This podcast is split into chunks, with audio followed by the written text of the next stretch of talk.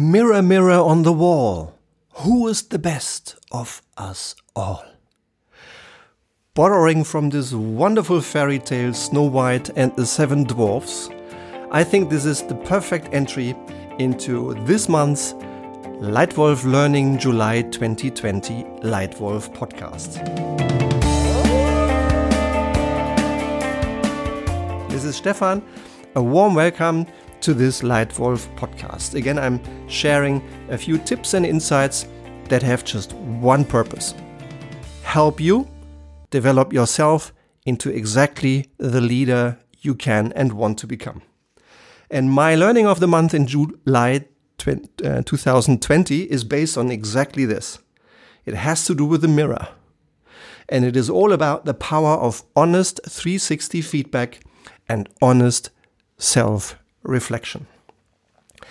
Straight into my tip number one how to be a successful leader. Tip number one brutally honest self reflection. And when I reflect about my own career with 25 years in leadership roles in the corporate world and now 10 years running my own company, I've done a couple of, couple of things well, um, but I think there were three things I could have done better. One of them has to do with exactly that honest self reflection, brutally honest self reflection. And that includes fact based comparison of feedback you're receiving from others with your own self assessment, your own image of yourself. And comparing that honestly is sometimes just confirming what you've thought about yourself but it can sometimes be revealing in case there are gaps. And those gaps are often extremely valuable to see, understand, and work on. So, here is my life example from working with clients. This comes from the last six months, and it is about an individual who is an executive here in Europe.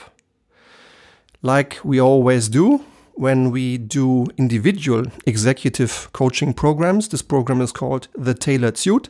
It's a fact based, individual, high performance program to help you turn yourself into exactly the leader you can and want to become. We always start this with a 360 degrees feedback from about 10, 8 to 10 people selected by this individual, including um, the line manager, subordinates, peers, team members, about 10 people who just hold up a mirror to mirror the impact of behavior of this individual on others.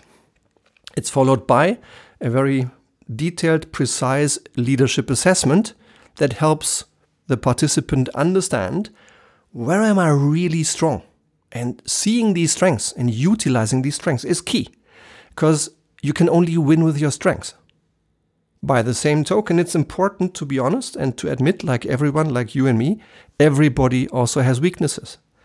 Seeing these weaknesses and trying to neutralize these weaknesses, no more, no less, is extremely valuable to performance, to results, and to motivation. Yeah? Now, in this case, I'm talking about, I had a pretty big gap between self assessment and assessment by others. And that gap was systematic. It was not just in one or two of the statements, it is more than 40 scientifically proven, backed by decades of experience and thousands of leaders. These 40 questions help you really see a mirror about your own leadership performance. And the gap between feedback received from others and self assessment was systematic. It was on three quarters of all the statements. And it was a big, big surprise. The result for the business is growth is slowed down.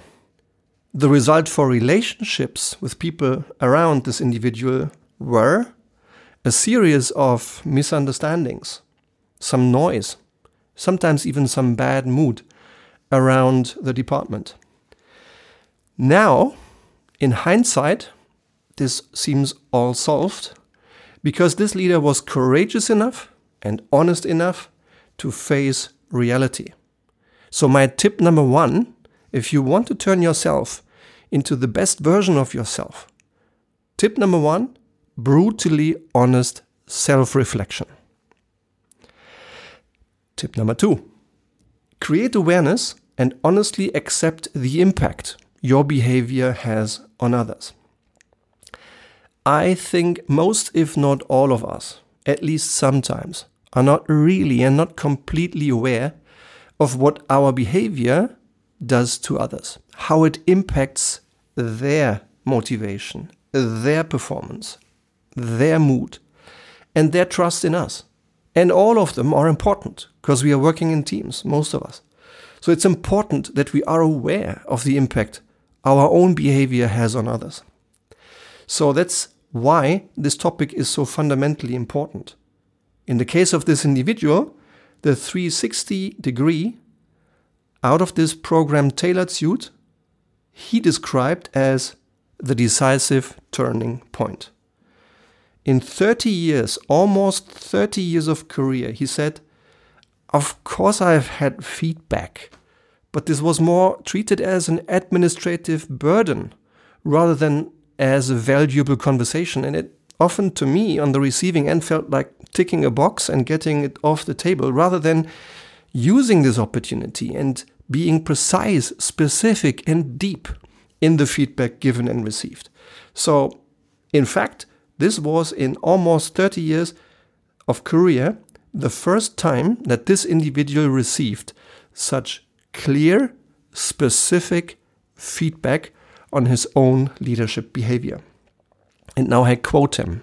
He said, quote, Stefan, in retrospect, this 360 feedback was quite a shock for me, but in fact, it was needed. Uh, and I needed a few days to digest the feedback, but it was the decisive turning point in, in this entire program. Yeah? And, unquote, already after just two months, he reported changes, and even as maybe more importantly, people came back to him.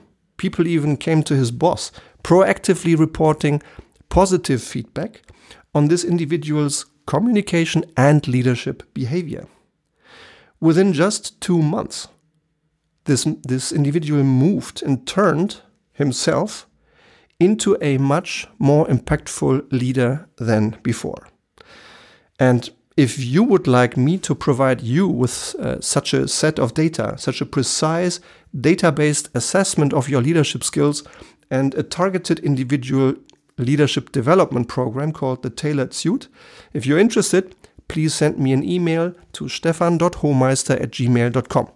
And within the next few days, we'll be on the phone listen me listening you talking and us figuring out whether this is a program that you would like to experience. So that's why it is so important that's why tip number 2 how to turn yourself into the best version of yourself. And a big learning in July 2020 is create awareness and honestly accept the impact that your own behavior has on others and tip number three do not differentiate first, connect first. What does that mean? As a leader, you want to deliver sustainably exceptional results by helping others do what's right. In order to, to be able to help others do what's right, what you need to do as a leader is to give yourself and to give others orientation, motivation, and connection. Connection to other individuals, connection to the right topics and the right information. This, however, requires others trusting you, wanting to listen to you, wanting to follow you as a leader. And every single minute, every single moment where you meet either a client or customer, or you meet someone from inside your company, your boss, your team members, anyone. Anytime you meet a client or an employee, a colleague, is a moment where you lead, if you want it or not. In these moments, you are leading. And you cannot not communicate, as Watzlawick once said. Even if you are silent, you're communicating. Yeah? So it's very important to utilize all of these moments to create exactly the impact you want to create. And therefore, it's important to communicate effectively. Um, and there are two ways how you can do this when you're discussing a topic. You either look for the exception, you look for what's wrong in the argument, you look for what's missing first. You're differentiating, you're even separating, you're distancing points from each other. Or you do the exact opposite. You first look for the uniting elements, for the things that connect with each other, that build connections, that build bridges, rather than separating points of view. And this just reminds me of two experiences I've made. The first one is my own. I still vividly remember I grew up in a global company with an American soul, business language English, me being German. And in one of my first meetings in the first three months, we are discussing an important topic for my brand. There are two positions in the room A and B. And I'm surrounded by wonderful colleagues, uh, mostly from Anglo American backgrounds, a few Englishmen, a few Americans, and the discussion starts. Early on, I say A, but B. And in the next two minutes, I have the impression that I have absolutely zero impact. Is it because they didn't understand me? Is it because I'm the youngest one here in the room? I'm the newbie? What's the reason? Because following on me, everybody else connected the same A and the same B. In my mind, in pretty much the same way as I did. However, with one decisive difference. It's the word but that I used. Saying A but B, I differentiated, I separated points, while my English and American colleagues said A and B. So, by this one word, they changed the whole perception of my argument. They didn't differentiate, they connected. They first connected what they saw was common anyway. And that radically changed the impact they had on everybody else. That's lesson number one. And it's the first moment where I really consciously learned the impact of differentiating first versus connecting first by appropriate language. And the second one is now from my last six months in working with our clients. Uh, we've worked with four different companies last six months on leadership team effectiveness. Great programs, all of them running well. And the the example I'm sharing now is from one of those. And in one of those workshops where we really, in a very targeted and effective way, help that team to move a step up in its effectiveness, I learned an interesting lesson. We shared the Strengths Finder, which is a very practical, useful tool and book that I often use in helping teams improve. Every time that leveraging individual strengths is important for performance, I recommend using this, and we did here as well. And in sharing the top five out of 34 themes, one of the individuals said, My top strength is empathy. And there was silence in the room. And why was there silence in the room? Because there was a huge gap between that real strength and the way how others perceived that individual's behavior. So it is important to be aware that having empathy doesn't necessarily guarantee that others perceive your empathy. And the one thing that that person did, which led to the confusion around himself, was that he always, on every single topic, always discussed the negative first, the gap first, the differentiating element first, the separating thing first. What's wrong, what's missing, what's bad. Rather than first articulating what's connecting, what's binding, what works. Yeah? So that's another interesting lesson. You can have empathy as your outstanding top strength as an individual. And at the same time, if you use the wrong language, you can create the exact opposite impact with everyone around you. That just opened my eyes again to this third learning that I'm sharing with you today. Do not differentiate first, connect first. So, from mirror on the wall to honest self reflection. Here are my key learnings in July 2020. 1. Brutally honest self reflection. 2. Create awareness and honestly accept the impact of your own behavior on others. And 3.